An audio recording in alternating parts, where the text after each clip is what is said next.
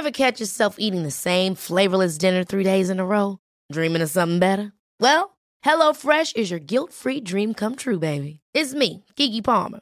Let's wake up those taste buds with hot, juicy pecan-crusted chicken or garlic butter shrimp scampi. Mm. Hello Fresh. Stop dreaming of all the delicious possibilities and dig in at HelloFresh.com. Let's get this dinner party started.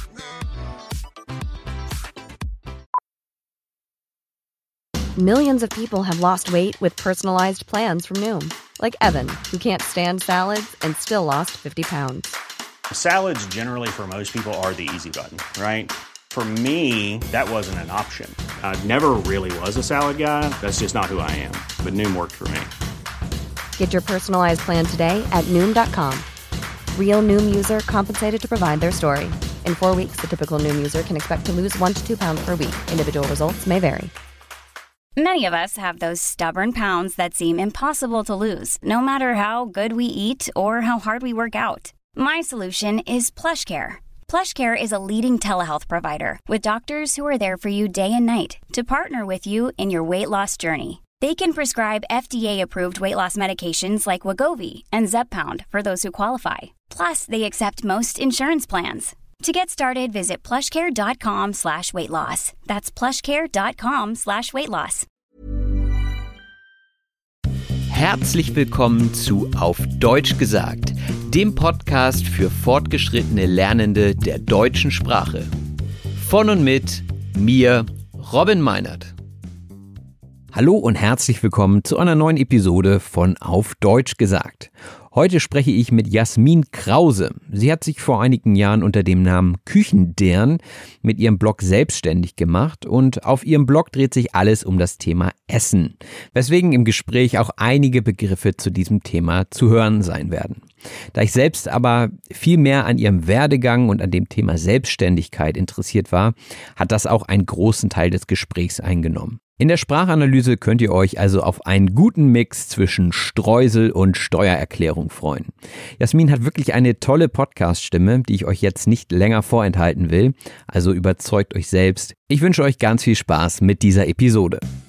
Das Gespräch. Herzlich willkommen beim Auf Deutsch gesagt Podcast Jasmin Krause, aka Küchendern. Hallo. Hi, schön, dass ich hier sein darf. Ja, schön, dass du da bist. Du bist Foodbloggerin. Wie kann man sich das vorstellen? Was macht eine Foodbloggerin? Eine Foodbloggerin ist im Großteil sehr viel. Und äh, mein Hauptjob ist im Endeffekt, äh, Rezepte zu kreieren, ähm, mit Kooperationspartnern zusammenzuarbeiten, mir neue Ideen zu überlegen, schöne Fotos im optimalen Falle zu machen und die dann auch entweder auf eine Website oder auf Instagram zu posten. Und das machst du unter dem Namen Küchendern. Mhm. Wie ist es dazu gekommen? Ich hatte viele Namen tatsächlich. Also die Namensfindung war schon relativ schwierig, wenn man so ein Produkt oder so eine Seite erstmal ähm, startet. Es gibt sehr, sehr viel schon. Ähm, ich hatte mich für Küchendern nachher entschieden, weil mein Opa, das ist Plattdeutsch, äh, mein Opa hat mich immer kleine Dern genannt, das heißt im Endeffekt kleines Mädchen. Da habe ich dann gedacht, ich bin auch gerne in der Küche. Ich werde sehr, sehr viel backen und kochen. Warum dann nicht das beides kombinieren? Okay, und ähm, das machst du seit 2013, ist richtig, ne? Mhm. Wie kam es dazu? Also wahrscheinlich hast du gesagt, Essen äh, Finde ich, find ich super, aber ich esse auch gerne. Also wie kam es überhaupt dazu, zu sagen, okay, das ist mein Projekt?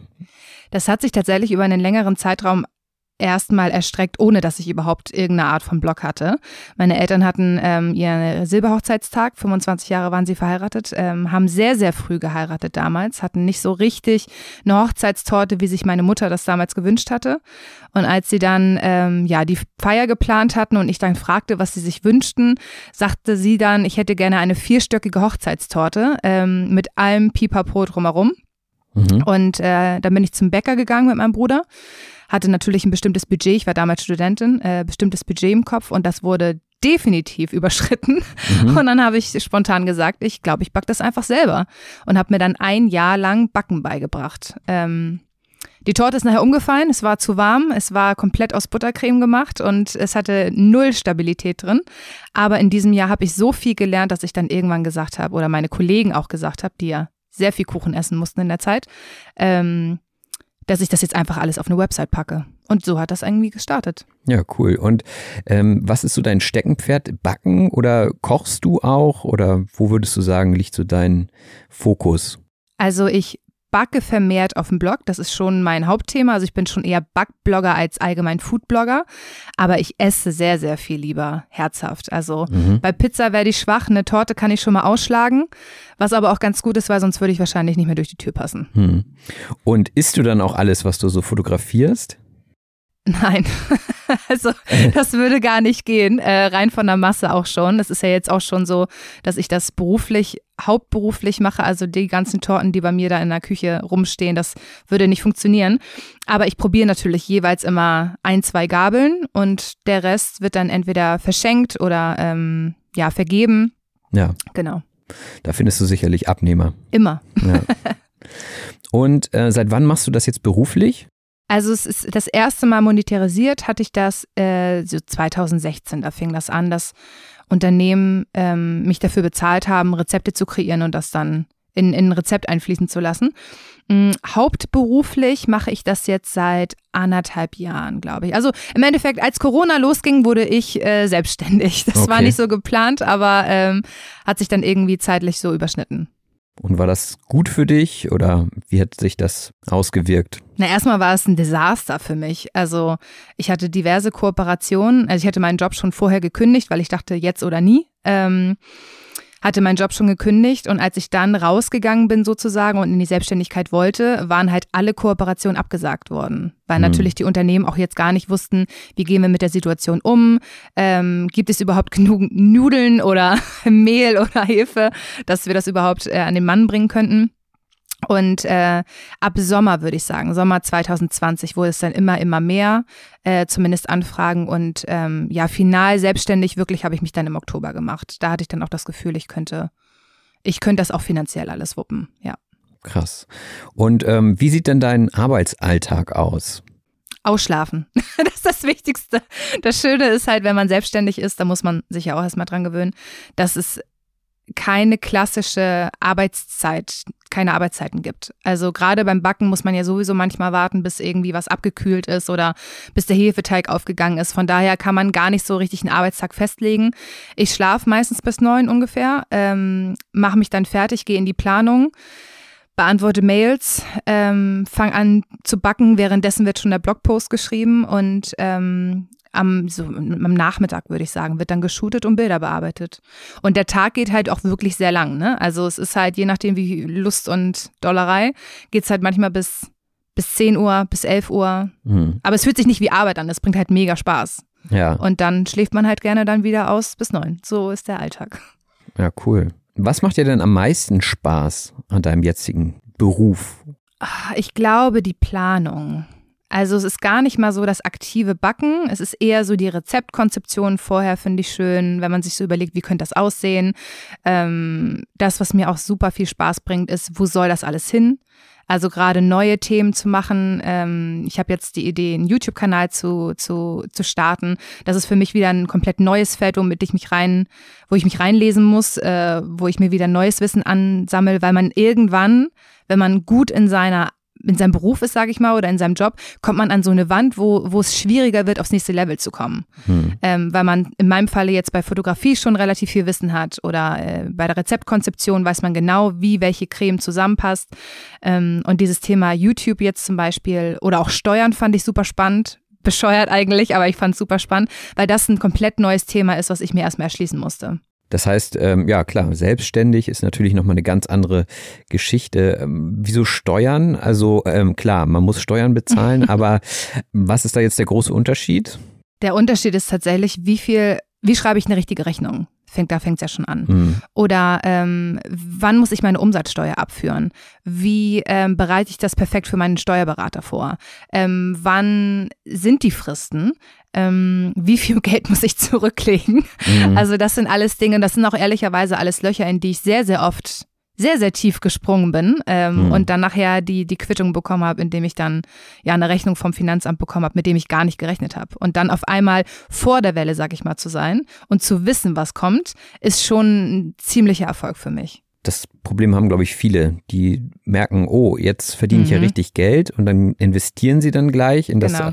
Unternehmen, ist ja auch irgendwie sinnvoll, Ja. aber so dieses Zurücklegen von Steuergeldern, ja, Fällt auch super schwer, weil es erstmal so schön ist, wenn man selbstständig ist und dann wirklich dann auch noch die Umsatzsteuer raufhaut und man ja seinen eigenen Preis auch erstmal so sich überlegt hat und dann denkt man sich, oh, das habe ich alles gemacht, das ist alles für meine Arbeit wurde ich jetzt bezahlt, nicht von einem irgendeinen Arbeitgeber, sondern von einem Kooperationspartner, den ich vielleicht auch ziemlich cool finde. Und auf einmal ist dann die Hälfte weg. Und du Mhm. denkst dir, huch, und damit hat man gar nicht gerechnet. Also ich habe für mich jetzt entschieden, dass ich erst Investitionen, also wirklich krasse Investitionen, wie eine neue Kamera oder wie ein wichtiges Arbeitsprogramm, mir erst dann hole, wenn wirklich die Steuererklärung durch ist. Das habe ich sonst auch nicht gemacht und dann war das Loch tief in der Tasche. mm. ja, man geht ja auch in Vorleistung, ne? Also Immer, ja. ja, aber vieles hattest du ja wahrscheinlich schon, du hast ja auch als Hobby begonnen Mhm. und dann hat sich das so entwickelt. Wann war denn so der Moment, äh, wo du gesagt hast, so jetzt will ich das komplett beruflich machen? So richtig hauptberuflich. ja, so richtig Du? hauptberuflich. Also ich wollte es tatsächlich nie. Es war so ein bisschen, manchmal glaube ich ja immer, das Schicksal kommt um die Ecke und, und stößt einen ins kalte Wasser und dann kann man halt nicht mehr Nein sagen, man ist halt schon unterwegs. Bei mir war es so, dass in meinem Job in der Agentur, ich habe äh, lange in der, also zehn Jahre in der Werbung gearbeitet, habe ich ein wahnsinnig tolles Team gehabt. Und das ist durch einen Kundenverlust in unserem Falle, ähm, ja, ich sag mal wirklich auseinandergerissen worden. Das heißt, die Basis, weshalb ich gerne zur Arbeit gegangen bin, nämlich dieses Team, ähm, war irgendwann nicht mehr da. Und das Finanzielle habe ich sowieso zum Großteil schon aus dem Block gehabt durch die Kooperation. Und es wurde auch auf der Arbeit also auf meiner klassischen Arbeit auch immer stressiger. Also dieses, dieser, diese Work-Life-Balance war einfach gar nicht mehr gesetzt. Nur noch das Team war eigentlich das, was mich da gehalten hat. Und als es das nicht mehr gab, habe ich gedacht, okay, dann, dann sind ja jetzt alle Stricke gerissen. Das ist ein Zeichen. Ich muss jetzt los. Hm. Aber jetzt, also ich kann mir vorstellen, jetzt hast du ja auch kein Team. Gibt es da besondere Herausforderungen, die du vielleicht vorher nicht hattest? Also hast du vielleicht ein, zwei Beispiele, wo du sagst, das hättest du dir vielleicht anders vorgestellt oder das ist besonders anstrengend? Kein Team zu haben, ist eher ein Problem, weil dich niemand kritisiert. Dich macht niemand besser. Hm. Wenn du ein Team hast, dann gibt es immer jemanden, der irgendwas kann, was du nicht kannst. Und das ist in der kompletten Selbstständigkeit halt was anderes. Also zumindest, wenn man als ein Einzelunternehmer äh, agiert, wie ich jetzt in meinem Falle.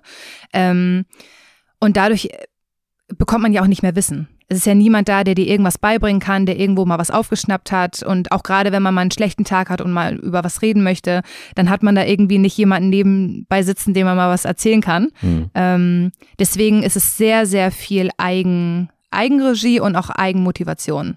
Und das war weitaus geringer, als ich in einem Team war. Aber ich denke mal, wenn man was macht, wofür man brennt, dann arbeitet man auch einfach freiwillig und braucht gar nicht so dieses drumherum, sondern man ist, also ich kenne es auch von mir selbst, ich bin dann auch in so einem Tunnel und mach und mach und mach.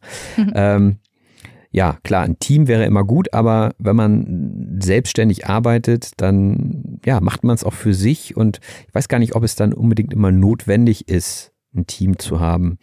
Ähm, aber sicherlich, wenn, wenn es dann größer wird und du sagtest ja auch, dass du auf YouTube möchtest, äh, dann braucht man sicherlich auch wieder Kamerateam und Genau.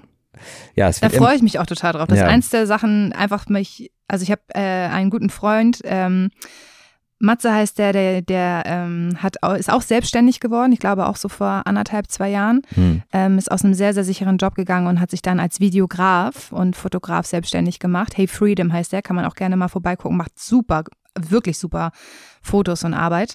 Und mit dem sich mal zu unterhalten, einfach nur, dass der mir sagt, ah, hast du vielleicht daran schon mal gedacht? Das sind manchmal nur so kleine Sätze, wo man sich denkt, ah, da wäre ich tatsächlich, also es, das ist manchmal wirklich banales Zeug, aber dann denkt man sich, ja, das, darüber könnte ich eigentlich mal nachdenken. hm, hm. Und dafür ist ein Team super. In allgemein arbeitet jeder in seinem Job meistens sowieso seine Ar- Sachen ab und wirkliche Team-Inspiration kommt super selten.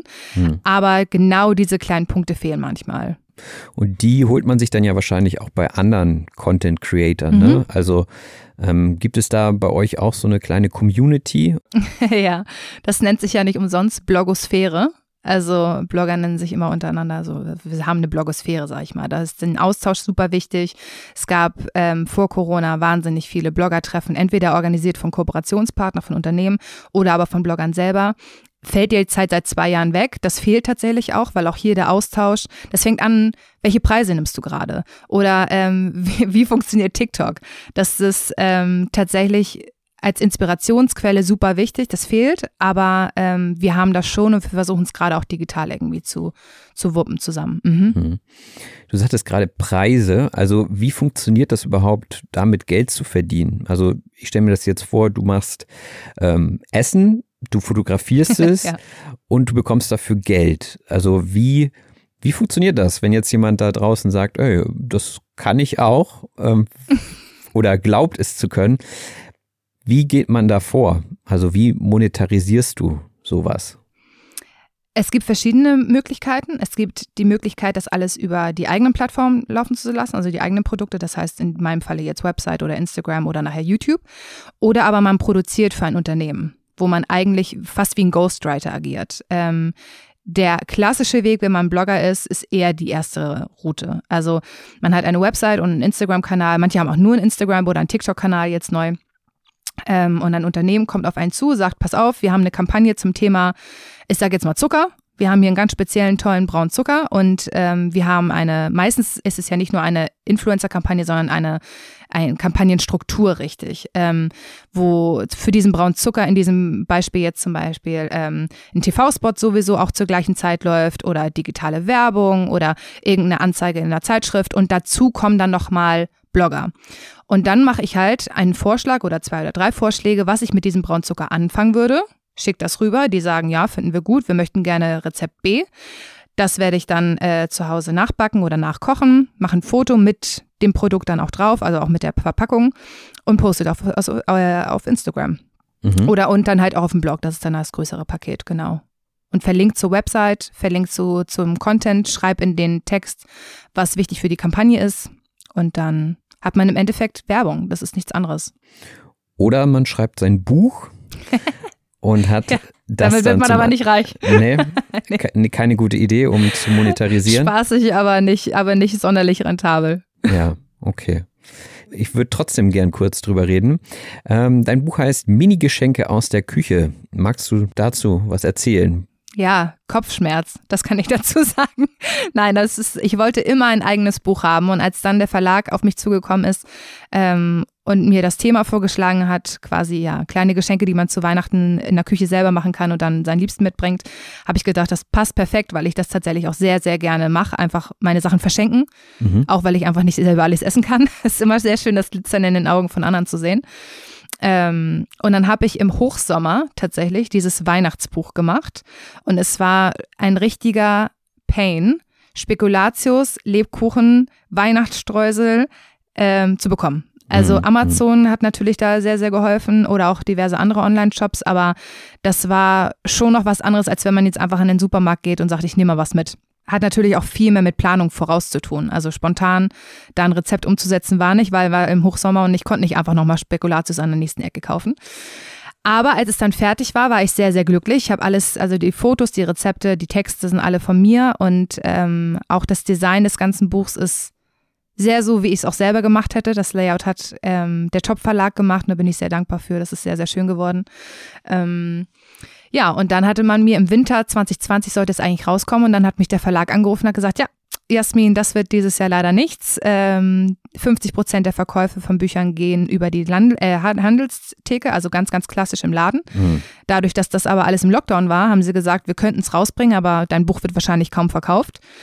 Und dann durfte ich noch mal ein Jahr warten. Also dann habe ich jetzt anderthalb Jahre gewartet, bis das Buch endlich rauskam. Und das das erste Mal in der Hand zu haben, war schon wirklich ein krass emotionaler Moment. Das war so richtig eins meiner größten Lebensziele geschafft. Das war richtig, richtig schön. Ja, das glaube ich.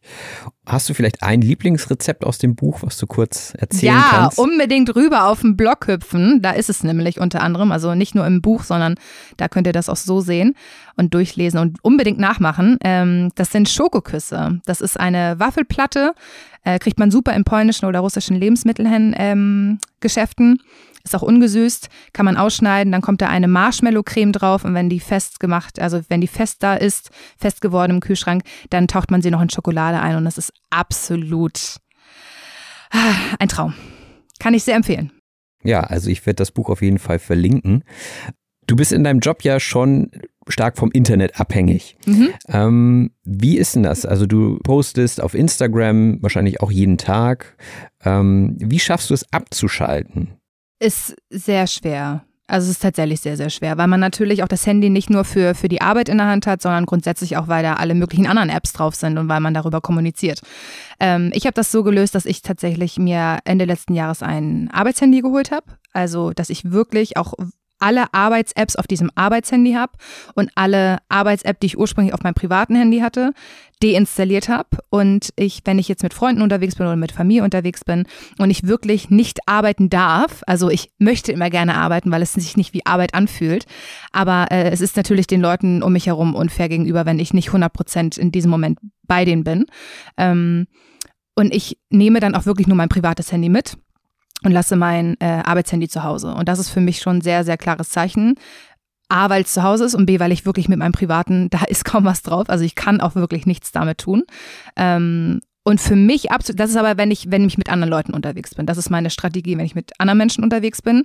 Wenn ich für mich alleine bin und abschalten möchte, ist das um einiges schwerer, weil ich zu Hause, dadurch, dass ich alleine wohne, nicht jemanden habe, der mich dazu zwingt, mein Arbeitshandy irgendwo zu lassen. Das heißt, ich bin trotzdem mit dem Arbeitshandy abends noch, wenn ich Netflix gucke, irgendwie noch immer am, am Unterhalten oder beim Instagram irgendwelche Kommentare äh, beantworten. Ähm, das funktioniert für mich nur, wenn ich wirklich aus meiner Wohnung bin und im Urlaub bin. Also wenn ich in Hamburg Urlaub machen würde, wenn ich jetzt sage, ich mache jetzt eine Woche komplett Urlaub, das ist, das ist ein Witz, das kann ich nicht. Ich hänge spätestens am Abend wieder vom PC und bin wieder in irgendeiner Planung. Also den richtigen Kopf ausschalten für mich kann ich nur, wenn ich nicht zu Hause bin. Am besten in der Sonne am Strand. Das ist optimal. Du hast schon mal Digital Detox probiert, oder? Ja, ich versuche es tatsächlich einmal im Jahr. Ist, äh, ist jetzt auch bald wieder dran, sozusagen, ja. Und das sieht wie aus? Dass ich optimalerweise nicht zu Hause bin ähm, und dass ich mein Handy komplett ausschalte. Also, dass ich wirklich ein bis zwei Wochen keine digitale Kommunikation habe und ich aber auch, dass die Planung ist das Wichtige, allen Menschen, die mit mir zu tun haben, auch ganz klar sage, ich bin nur noch über Anrufe erreichbar. Kein WhatsApp, kein, ähm, kein Instagram mal kurz gucken. Ähm, das wird tatsächlich komplett ausgeschaltet. Also das, die, die Möglichkeit ins Internet zu gehen. Und wie läuft das Geschäft dann weiter? Ja, da muss man sich, da habe ich zwei Wochen halt Pech. Also es ist, ähm, ich mache natürlich immer eine, eine ähm, ja, eine Nachricht, äh, eine Abwesenheitsnotiz rein, ähm, dass ich mich alsbald melde und dass ich bis dann und dann, also klass wie im klassischen Job eigentlich, dass ich dann und dann mich halt wieder zurückmelde. Und ähm, wenn es, es gibt natürlich Kampagnen, die sind sehr, sehr zeitnah. Also da gibt es dann nicht nochmal die Möglichkeit, irgendwie dann nochmal zu sagen, hey, pass auf, wollen wir nicht jetzt nochmal, weil dann im Endeffekt vielleicht schon das, das Zeitfenster abgelaufen ist.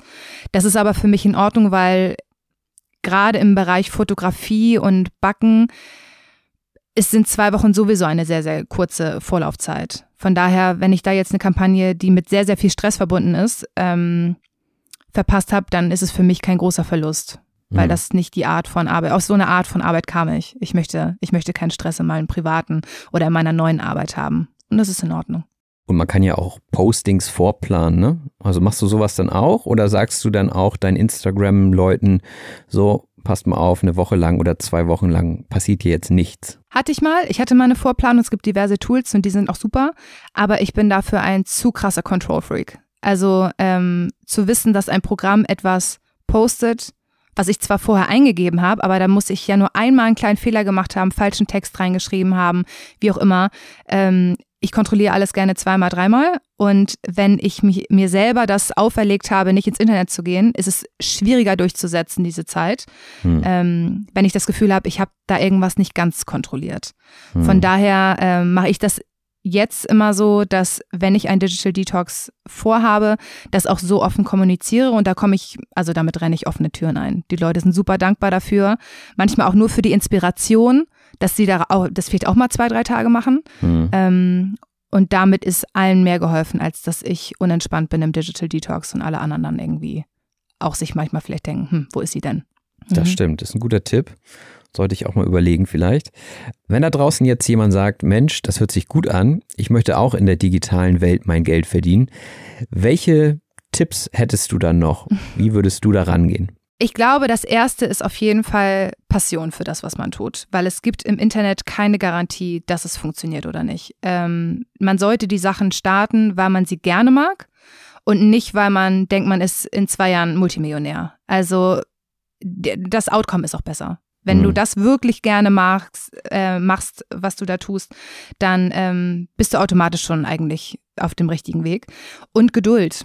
Dinge funktionieren manchmal sehr, sehr langsam im Internet. Also gerade ähm, neue Informationen, klar, sind draußen. Aber bei mir zum Beispiel ein Beispiel ist, ich habe vor, ich glaube, vier oder fünf Jahren habe ich mal eine Kinder-Maxi-King-Torte gemacht. Das ist, damals hat sich niemand dafür interessiert. Ich habe da sehr, sehr viel Zeit, sehr, sehr viel Geld, sehr, sehr viel Herzblut reingesteckt. Ich habe die, glaube ich, viermal gebacken, bis sie irgendwann so wurde, wie ich, wie ich wollte. Und ich habe im ersten Jahr keine Resonanz bekommen. Und irgendwann hatte ich, ich hatte das alles per Pinterest dann noch online gestellt, habe ein Bild hochgeladen mit dem Link und seitdem, seit ich glaube, ein Jahr hat es gebraucht, ähm, explodiert das Ding jedes Jahr und das auch wirklich in jedem Monat. Das ist mein absoluter Kassenknüller, würde ich jetzt mal sagen. Ähm, wurde schon, ich glaube, 1000, 2000 Mal nachgebacken, offiziell von dem, was ich weiß. Und ähm, hätte ich direkt gedacht, oh, das ist ein, das ist ein blödes Rezept. Ähm, da habe ich so viel Zeit reingesteckt äh, und niemand ist dankbar ähm, dann wäre ich, glaube ich, sehr, sehr deprimiert gewesen. Aber manche Dinge brauchen halt viel Zeit. Und gerade bei digitalem Content ist das auf jeden Fall der Fall. Also mhm. Geduld, Passion, das sind so die zwei Dinge, glaube ich. Alles klar. Und woher weiß ich dann, dass jemand mein Rezept nachgebacken hat? Entweder weil man das die schönste Methode ist, wenn man mir ein Bild schickt und sagt, ich habe es nachgemacht. Ähm, es gibt aber auch bei Pinterest zum Beispiel die Möglichkeit, ein eigenes Foto hochzuladen auch unter dem Pin und zu sagen, es hat gut funktioniert. Ähm, Daher weiß ich, dass es sehr, sehr oft nachgebacken wurde. Ähm, ich weiß aber auch, dass auf meinem Blog gibt es die Möglichkeit, äh, Sterne abzugeben. Und ähm, die meisten werden wahrscheinlich nur Sterne abgeben, wenn sie es selber nachgemacht haben und mhm. gute oder schlechte Erfahrungen gemacht haben. Und da kann ich mir auch schon herleiten, wie viele nachgemacht wurden. Okay. Ja, vielen Dank fürs Interview. Magst du uns noch mal kurz verraten? Wir haben schon gehört, Instagram, Pinterest, wo kann man dich so finden? Was muss man eingeben? Blog auf jeden Fall, www.küchendern.de mit UE, nicht mit Ü. Ähm, ich überlege gerade. Ich habe mal TikTok versucht, aber ich glaube, da gibt es jetzt noch nicht so viel zu sehen. Und hoffentlich äh, ganz bald YouTube. Alles unter dem gleichen Namen. Küchendern. Küchendern. Alles klar. Ja, danke dir. Danke dir. Und jetzt geht's weiter mit der Sprachanalyse.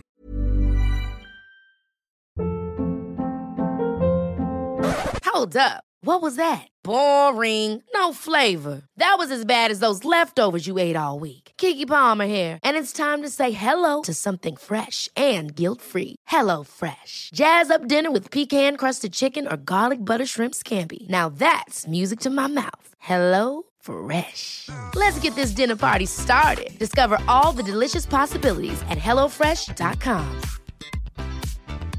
Hiring for your small business? If you're not looking for professionals on LinkedIn, you're looking in the wrong place. That's like looking for your car keys in a fish tank.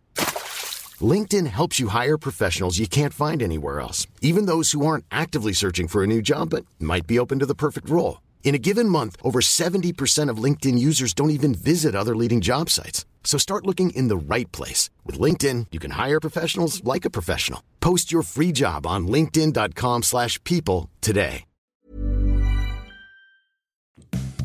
Die Sprachanalyse.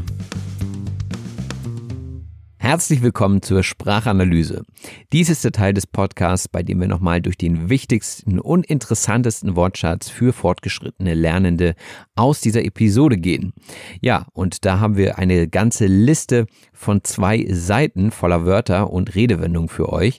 Von daher guckt euch gerne die PDF an. Diese findet ihr in den Show Notes.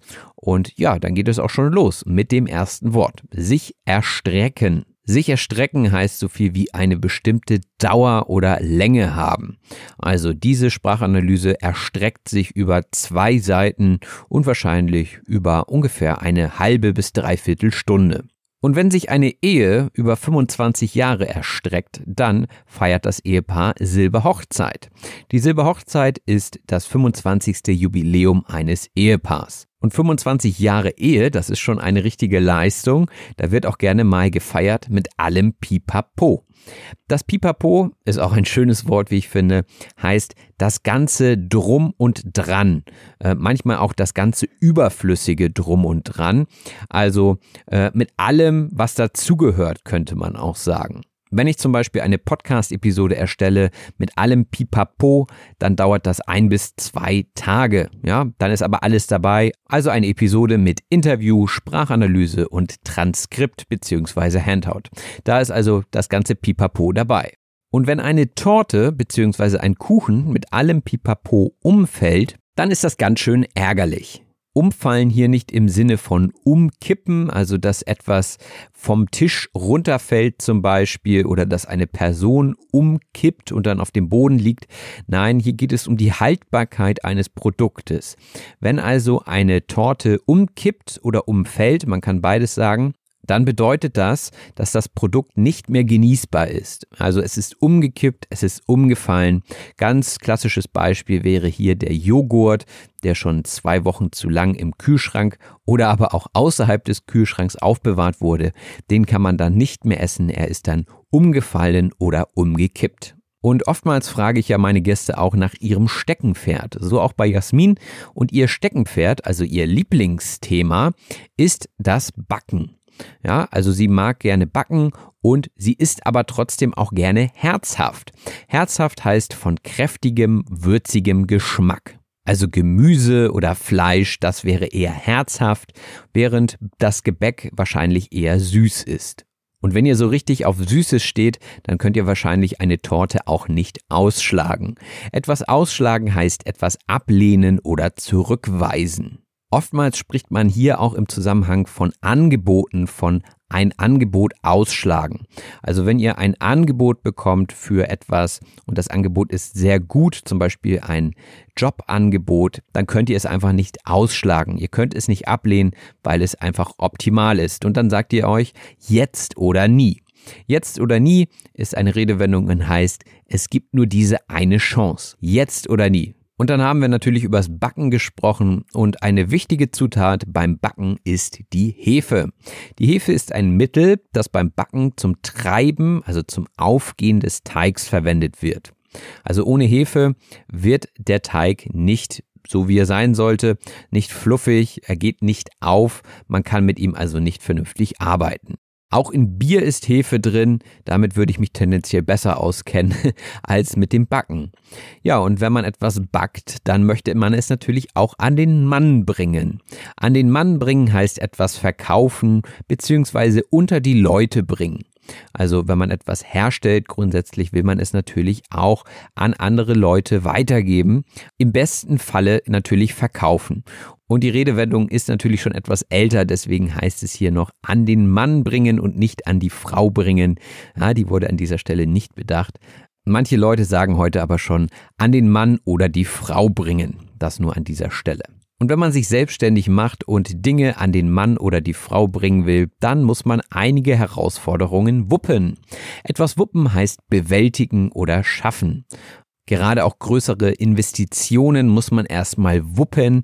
Das heißt, man muss es erstmal schaffen, diese Investition zu tätigen. Und wenn man viele Dinge gleichzeitig wuppen muss, dann tut man das bestimmt nicht mehr nur aus Jux und Tollerei. Jux und Tollerei heißt so viel wie nur zum Spaß. Und so hat Jasmin damals nur aus Jux und Tollerei mit dem Backen angefangen. Und heute hat sie ihr eigenes kleines Unternehmen und ganz besonders viel Spaß hat sie bei der Konzeption von neuen Produkten bzw. Projekten. Die Konzeption ist ein geistiger Entwurf, der einem Werk zugrunde liegt, also die Idee und die Strukturierung, wie man etwas angeht. Und natürlich sollte man erst eine Konzeption bzw. ein Konzept haben, bevor man irgendetwas tut. Einfach so drauf losmachen ist nicht zu empfehlen. Genauso wenig ist es zu empfehlen, die Umsatzsteuer nicht an den Staat abzuführen.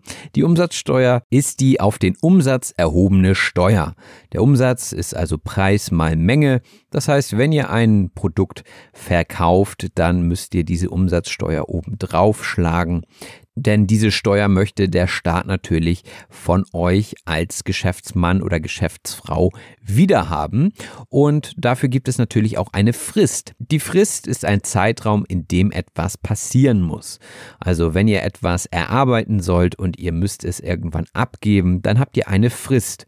Ja, zum Beispiel Ende des Monats ist dann die Frist. Und je näher die Frist kommt, desto eher hat man vielleicht auch mal Stress oder Druck. Ja, gerade bei Arbeiten, die abgegeben werden müssen, dann ja, ist diese Frist manchmal ganz gut, aber manchmal eben auch sehr, sehr stressig. Und bei der Umsatzsteuer oder allgemein als Selbstständiger muss man natürlich auch Geld zurücklegen. Geld zurücklegen heißt Geld für etwas sparen. Also wenn ihr es euch zurücklegt, dann habt ihr es meistens auf der Bank oder ja, unterm Kopfkissen oder wie auch immer. Jedenfalls investiert ihr es nicht direkt, denn wenn dann die Steuer kommt, kann es sein, dass ihr ganz schnell die Quittung dafür bekommt oder auch die Quittung dafür kriegt. Also bekommen und kriegen sind ja Synonyme. Ähm, schöner ist eigentlich immer bekommen, aber wir sagen auch manchmal kriegen. Wenn ihr die Quittung bekommt für etwas, dann sind das die negativen Folgen, die ihr ertragen müsst, weil ihr etwas zuvor nicht beachtet habt, zum Beispiel. Also wenn ihr kein Geld zurückgelegt habt für die Steuer, ja, dann seid ihr pleite und dann kann es das schon mal gewesen sein mit eurer Selbstständigkeit. Ihr bekommt also direkt die Quittung. Außerhalb dieser Redewendung bedeutet Quittung einfach nur Zahlungsbeleg. Und diese Quittung sollte man auf jeden Fall immer aufbewahren und sammeln, denn die kann man natürlich wieder bei der Steuer gegenrechnen. Und da sollte man sich ein bisschen darauf vorbereiten. Man sollte also immer vor der Welle sein, beziehungsweise vor der Welle schwimmen. Das heißt so viel wie vorbereitet sein. Ja, ein Surfer, der vor der Welle schwimmt, der bereitet sich auch vor auf die Welle, die da kommt, so dass er die Welle gut mitnehmen kann, dass er die Welle reiten kann und dass er nicht untergeht. Das ist das ganze Prinzip dabei. Also man sollte immer vor der Welle schwimmen. Und wenn man einen Preis für ein Produkt oder eine Dienstleistung hat, dann schlägt man oben noch die Mehrwertsteuer bzw. Umsatzsteuer obendrauf. Etwas draufhauen oder draufschlagen heißt etwas zu einem Preis hinzufügen. Also angenommen, ihr kauft etwas ein und verkauft es wieder, dann wollt ihr vielleicht 100% Gewinn haben. Das heißt, ihr schlagt denselben Betrag nochmal obendrauf. Und wenn das Jahr dann hoffentlich erfolgreich für euch endet, dann macht ihr die Steuererklärung. Und die Steuererklärung ist die Gesamtheit der Angaben zum Einkommen jedes Einzelnen, die das Finanzamt benötigt, um die Höhe der Steuer festzusetzen. Und dafür ist es eben wichtig, vor der Welle zu sein und ja, alles nachweisen zu können, was ihr so an Transaktionen getätigt habt. Also habt ihr Dinge gekauft, habt ihr Dinge verkauft und wenn man Kooperationen eingeht mit größeren Unternehmen, dann geht man oftmals in Vorleistung, denn die Unternehmen wollen natürlich erst die Ware und dann wollen sie bezahlen. Also in Vorleistung gehen heißt Leistung, die im Hinblick auf eine erwartete oder in Aussicht gestellte Gegenleistung im Voraus erbracht wird. In Jasmins Fall ist es auch oft so, dass sie in Vorleistung gehen muss, denn natürlich muss sie ihr Equipment haben, bevor sie Fotos schießen kann. Und das kostet Geld und am Ende bekommt man dann für das fertige Produkt, was man dem Auftraggeber abgibt, das Geld. Deswegen geht man also in Vorleistung. Und wenn man gerade frisch gegründet hat, dann wird man meistens ins kalte Wasser gestoßen, ja, von der Realität. Also man ist jetzt selbstständig und dann muss man alles selber machen, also vieles jedenfalls. Und das ist für viele ein Stoß ins kalte Wasser. Ins kalte Wasser stoßen heißt eine neue oder unvertraute Aufgabe bewältigen müssen. Zum Beispiel die Steuern, aber auch wie es ist, keinen Chef oder keine Chefin mehr zu haben haben, ja, wie man seine Zeit einteilt, darüber haben wir auch gesprochen und da wird man ins kalte Wasser gestoßen. Und ich finde, das kann man sich super merken. Denn wenn man ins kalte Wasser springt, ja, man kann es auch selber tun, also man muss nicht gestoßen werden. Das ist auch eine Redewendung, ins kalte Wasser springen. Das meint dasselbe. Dann, ja, dann ist es kurz kalt, man kriegt einen kleinen Schreck, aber danach geht es meistens. Und so ist es ja auch in solcher Situation. Also man fühlt sich vielleicht kurz unwohl, aber dann weiß man, wie die Dinge gehen. Und wenn alle Stricke reißen, dann macht man vielleicht doch wieder etwas anderes. Wenn alle Stricke Stricke reißen heißt im äußersten Notfall als letzte Möglichkeit. Stricke sind etwas dünnere Seile und die dienen meistens der Sicherung von Dingen, zum Beispiel an einem Schiff. Und äh, wenn Stricke reißen, ja, dann fällt das, was daran gesichert oder aufgehängt wurde, wahrscheinlich runter. Und das ist dann der Notfall. Und deswegen reden wir davon, wenn alle Stricke reißen, also im äußersten Notfall, was mache ich dann? Und ich finde, das ist auch immer eine gute Frage, die sich stellt, wenn man ein Risiko eingeht. Ja, was mache ich denn, wenn alle Stricke reißen? Habe ich dann noch eine andere Option? Und wenn ja, wie sieht die aus? Und ist es wirklich so ein großes Risiko? Und äh, sollte ich das nicht vielleicht einfach eingehen? Jasmin ist das Risiko eingegangen und sie ist jetzt Einzelunternehmerin. Das heißt, sie ist Inhaberin einer Einzelfirma. Also man hat ja verschiedene Rechtsformen in Deutschland. Man hat zum Beispiel die GmbH, das wäre zum Beispiel eine Kapitalgesellschaft, bei der man nur mit dem Vermögen, was im Unternehmen drinsteckt, haftet. Bei Einzelunternehmern ist es so, dass sie auch privat haften. Und ja, so startet man meistens mit einem kleineren Unternehmen, bis man dann irgendwann die 25.000 Euro voll hat und dann eine GmbH gründen kann. Das sind auch spannende Themen, aber ich will jetzt nicht zu sehr in die Details gehen. In jedem Fall macht ein Einzelunternehmer relativ viel in Eigenregie. In Eigenregie bedeutet eigenverantwortlich. Also alles, was ihr selber macht, macht ihr in Eigenregie. Das Wort Regie kennt ihr vielleicht auch vom Filmset. Dort gibt es auch immer den Regisseur, auch ein schönes Wort, Regisseur. Und da steckt ja auch Regie drin. Also der ist verantwortlich für die Umsetzung des Films. Und schön ist natürlich, wenn der Regisseur für den Film brennt.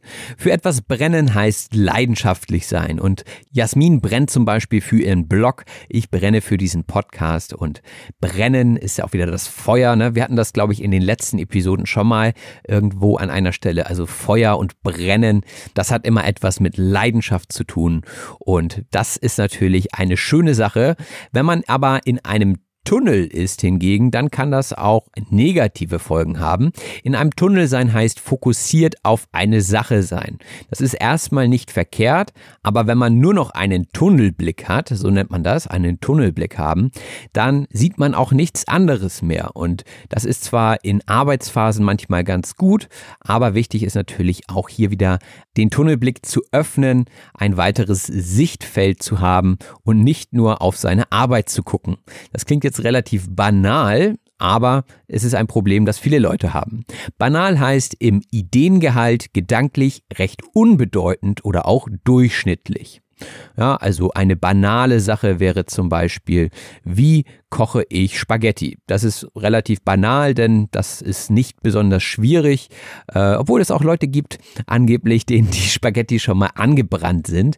Und auch dieses Beispiel ist von mir gerade relativ banal, weil mir nichts anderes oder besseres einfällt. Als Foodbloggerin ist Jasmin natürlich auch an Kampagnen beteiligt. Die Kampagne ist eine gemeinschaftliche Aktion für oder gegen jemanden oder etwas. Also wenn ein großes Unternehmen gerade eine Kampagne für, ich glaube Zucker war das Beispiel macht, dann entwickelt Jasmin dafür Rezepte, macht schicke Fotos von den Produkten und dann ist sie Teil der Kampagne, wenn sie es über ihre Kanäle weiterteilt. Und das ist im besten Fall natürlich rentabel für sie. Rentabel heißt gewinnbringend oder sich rentierend. Also wenn es Geld bringt, wenn es Gewinn bringt. Ja, und da glitzern dem einen oder anderen vielleicht jetzt schon die Augen, wenn er daran denkt, auch online ein rentables Geschäft zu haben. Glitzern in den Augen ist ein Ausdruck einer Emotion, die in den Augen sichtbar wird. Also sowas wie Erregung oder Freude. Ja, wenn die Kinder an Weihnachten die Weihnachtsgeschenke öffnen, dann seht ihr auch ein Glitzern in den Augen. Im besten Fall natürlich, wenn das gute Geschenke sind. Oder aber auch, falls ihr gerne Kuchen mit Streuseln mögt, wenn ihr die Streusel seht. Die Streusel sind meistens aus Butter, Zucker oder etwas Mehl zubereitet, so kleine Klümpchen oder Bröckchen und damit verziert man dann Gebäck. Also ihr habt beispielsweise einen Kuchen, ja, der ist mit viel Sahne und dann kommen oben noch Schokostreusel drauf.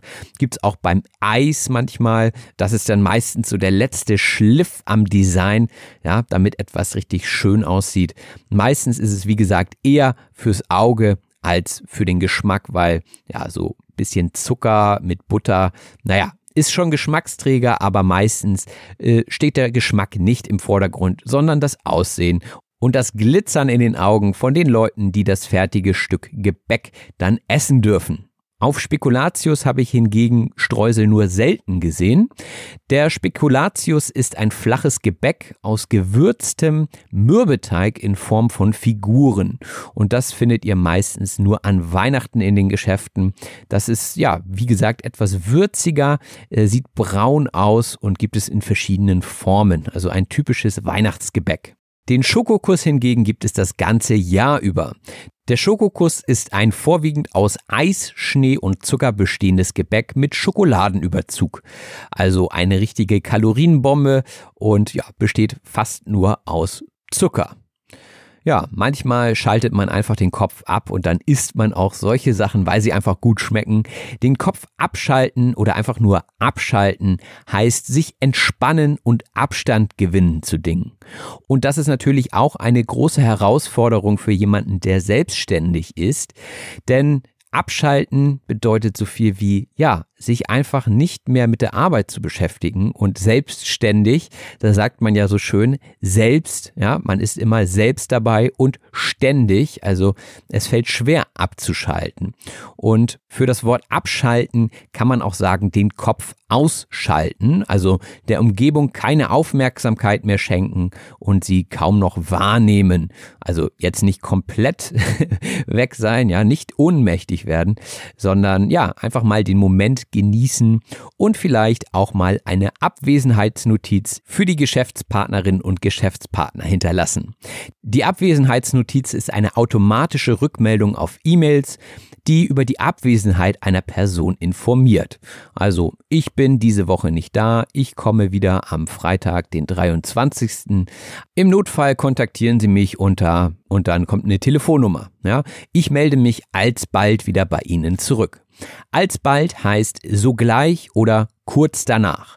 Also das hört man ab und zu mal, ähm, ist nicht mehr so häufig, aber alsbald finde ich irgendwie eine interessante Wortzusammenstellung und heißt eben bald, also so schnell wie möglich.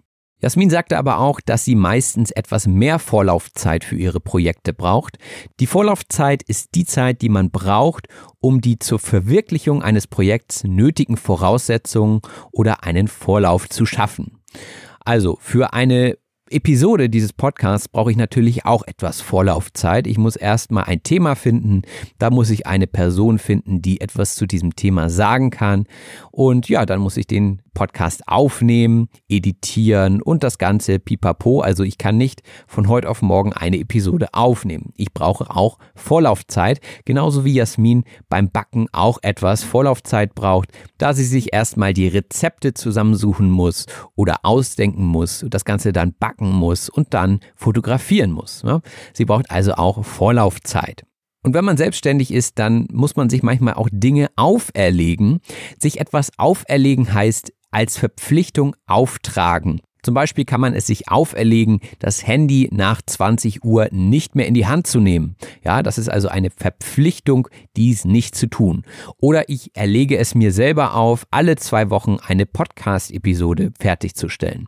Das ist dann eine Verpflichtung mir selbst gegenüber. So hat Jasmin zum Beispiel auch eine Abstinenz von der digitalen Welt für ein paar Wochen genommen und hat damit offene Türen eingerannt bei ihren Followern oder bei den Leuten, die ihr folgen.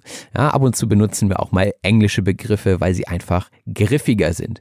Offene Türen einrennen heißt unerwartet nicht auf Widerstand stoßen. Also ihr könnt euch die offene Tür gut vorstellen, ja, ihr rennt damit Schwung gegen, aber sie ist schon offen. Das heißt, äh, es kommt gar kein Widerstand. Widerstand. Während wenn die Tür geschlossen wäre, dann würdet ihr wahrscheinlich gegen eine Tür gegendrücken müssen mit Kraft. Und wenn ihr offene Türen bei Personen oder bei Unternehmen einrennt, dann haben die schon damit gerechnet und finden das gut, was ihr vorhabt. Und manchmal ist ja auch allen mehr geholfen, wenn man selbst mal eine Auszeit vom Beruf nimmt. Damit ist allen mehr geholfen, sagt man, wenn man sagt, es ist für alle besser. Das macht Sinn, das brauche ich nicht weiter zu erläutern. Ich wollte es nur noch einmal hervorheben, denn das ist eine typische Redewendung, die man oft benutzt. Ja, damit ist allen mehr geholfen. Also ich gebe den Schülerinnen und Schülern keine Hausaufgaben auf. Äh, damit ist allen mehr geholfen. Die sollen sich mal lieber entspannen und dann sind sie morgen wieder fit und haben Spaß in der Schule. Ja, und wahrscheinlich müsste ich sonst die Hausaufgaben kontrollieren. Deswegen sage ich, damit ist heute allen mehr geholfen, wenn wir die Sonne genießen. Am Ende dieser Episode hat Jasmin noch von einer Torte gesprochen. Die Torte ist ein feiner, meist aus mehreren Schichten bestehender, mit Creme oder ähnlichem gefüllter oder auch mit Obst belegter Kuchen. Und ja, ich stehe selbst nicht so auf Torte, weil Torte immer auch viel mit Sahne zu tun hat und ich bin eher nicht so der Typ für Torten. Ich mag lieber etwas trockeneren Kuchen und ja, so ist jeder unterschiedlich. Aber diese eine Torte, die ist ein richtiger Kasten Kassenknüller oder Kassenschlager bei Jasmin. Ein Kassenknüller oder ein Kassenschlager ist eine Ware oder ein Artikel mit überdurchschnittlich gutem Absatz, also etwas, das sehr, sehr gut ankommt. Ich sage persönlich immer ein Kassenschlager. Bei uns in Hamburg eröffnen gerade wieder die Eiscafés, ja, und ein Kassenschlager, bei denen ist immer Schokolade oder Vanilleeis. Das ist einfach der absolute Klassiker, ein Kassenschlager, der geht immer. Wohingegen neue Sorten wie zum Beispiel Lakritz wahrscheinlich nicht so gut ankommen, auch wenn es vielleicht gut schmeckt, aber die Kassenknüller oder Kassenschlager sind immer noch die Klassiker. Das war auch schon die Liste von heute. Ich hoffe, sie hat euch gefallen und ihr habt einiges mitgenommen. Wenn ihr diese Episoden nützlich findet und ihr gerne etwas zurückgeben wollt, dann könnt ihr das zum Beispiel über eine Rezension auf eurem Podcast-Player tun oder aber auch per PayPal oder Patreon eine kleine Spende hinterlassen. Die Links gibt es wie immer unten in der Beschreibung zu dieser Episode und ich freue mich auf jegliche Unterstützung. Jetzt kommt nochmal der Schnelldurchlauf von meiner Seite, indem ich versuche, alle Wörter und Redewendungen, die ich gerade in dieser Liste genannt habe und erklärt habe, nochmal in einer anderen Art und Weise nutze. Ich versuche irgendwie eine Geschichte daraus zu machen. Und ja, hier kommt diese Geschichte. Es war einmal eine Foodbloggerin. Zur Silberhochzeit ihrer Eltern, also die Ehe erstreckte sich schon 25 Jahre, hatte sie vor, eine Torte zu backen mit allem Pipapo. Diese sollte natürlich nicht umfallen, aber so richtig ihr Steckenpferd war das Backen damals noch nicht. Sie mochte lieber herzhafte Speisen und konnte Fastfood wie zum Beispiel Pizza selten ausschlagen. Doch irgendwann sagte sie sich jetzt oder nie und nahm die Hefe, backte ein paar Kuchen und brachte sie an den Mann oder die Frau. Dafür musste sie einiges wuppen, auch wenn sie es anfangs nur aus Jux und Tollerei machte. Besonders Spaß machte ihr die Konzeption, als sie sich dazu entschloss, sich selbstständig zu machen. Und ja, die Umsatzsteuer war natürlich auch dabei, die bis zu einer bestimmten Frist an das Finanzamt gezahlt werden musste. Dafür musste sie natürlich Geld zurücklegen, damit sie nicht die Quittung bekam. Ja, immer vor der Welle zu sein, das hat sie sich als Ziel gesetzt und natürlich ging es auch darum, das Geld nicht immer gleich drauf zu hauen, sondern erst einmal Geld zu verdienen und natürlich ging es auch darum, Gewinne zu machen, indem man auf den Produktpreis noch einen Gewinn aufschlug. Und in der Steuererklärung war dann auch ersichtlich, wie viele Vorleistungen sie bereits erbracht hatte. Das Ganze war natürlich ein Sprung ins kalte Wasser und sie dachte sich aber, wenn alle Stricke reißen, dann gehe ich eben zurück in den alten Job. Was soll mir schon passieren, dachte sie sich und gründete ein Einzelunternehmen. Natürlich muss man hierbei beachten, dass vieles in Eigenregie passiert und dass man für das, was man tut, auch brennen sollte. Wichtig ist dabei, dass man nicht nur in einem Tunnel unterwegs ist, denn so banal das auch klingt, Kampagnen sind Kampagnen und wenn die Kampagne abgeschlossen ist und rentabel war, dann sollte man sich auch ein bisschen Erholung gönnen. Und zum Beispiel in den Urlaub fliegen, um wieder das Glitzern in den Augen zu haben, so wie das Glitzern der Streusel auf einer Torte. Ja, Spekulatius hat selten Streusel, aber ein Schokokuss mit Streuseln könnte ich mir gut vorstellen.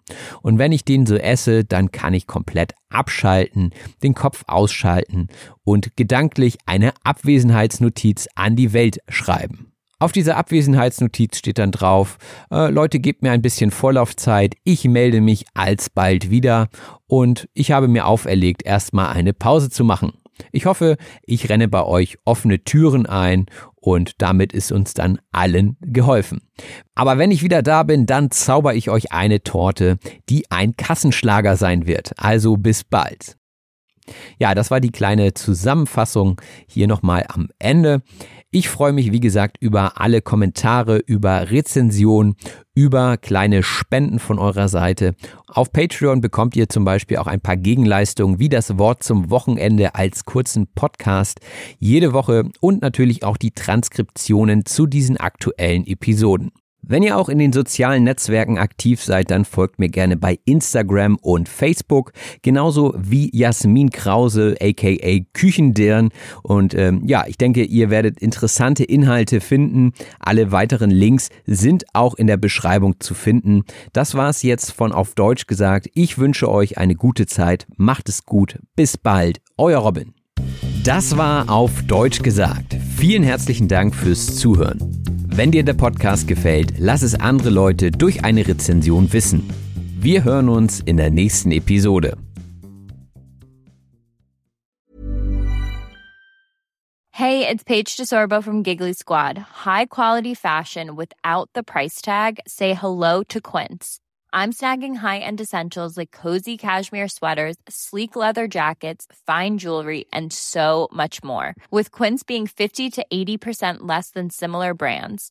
And they partner with factories that prioritize safe, ethical, and responsible manufacturing. I love that. Luxury quality within reach. Go to quince.com slash style to get free shipping and 365-day returns on your next order.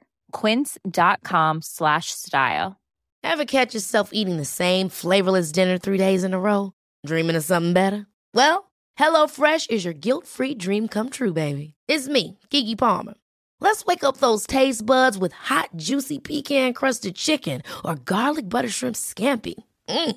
Hello Fresh. Stop dreaming of all the delicious possibilities and dig in at HelloFresh.com. Let's get this dinner party started.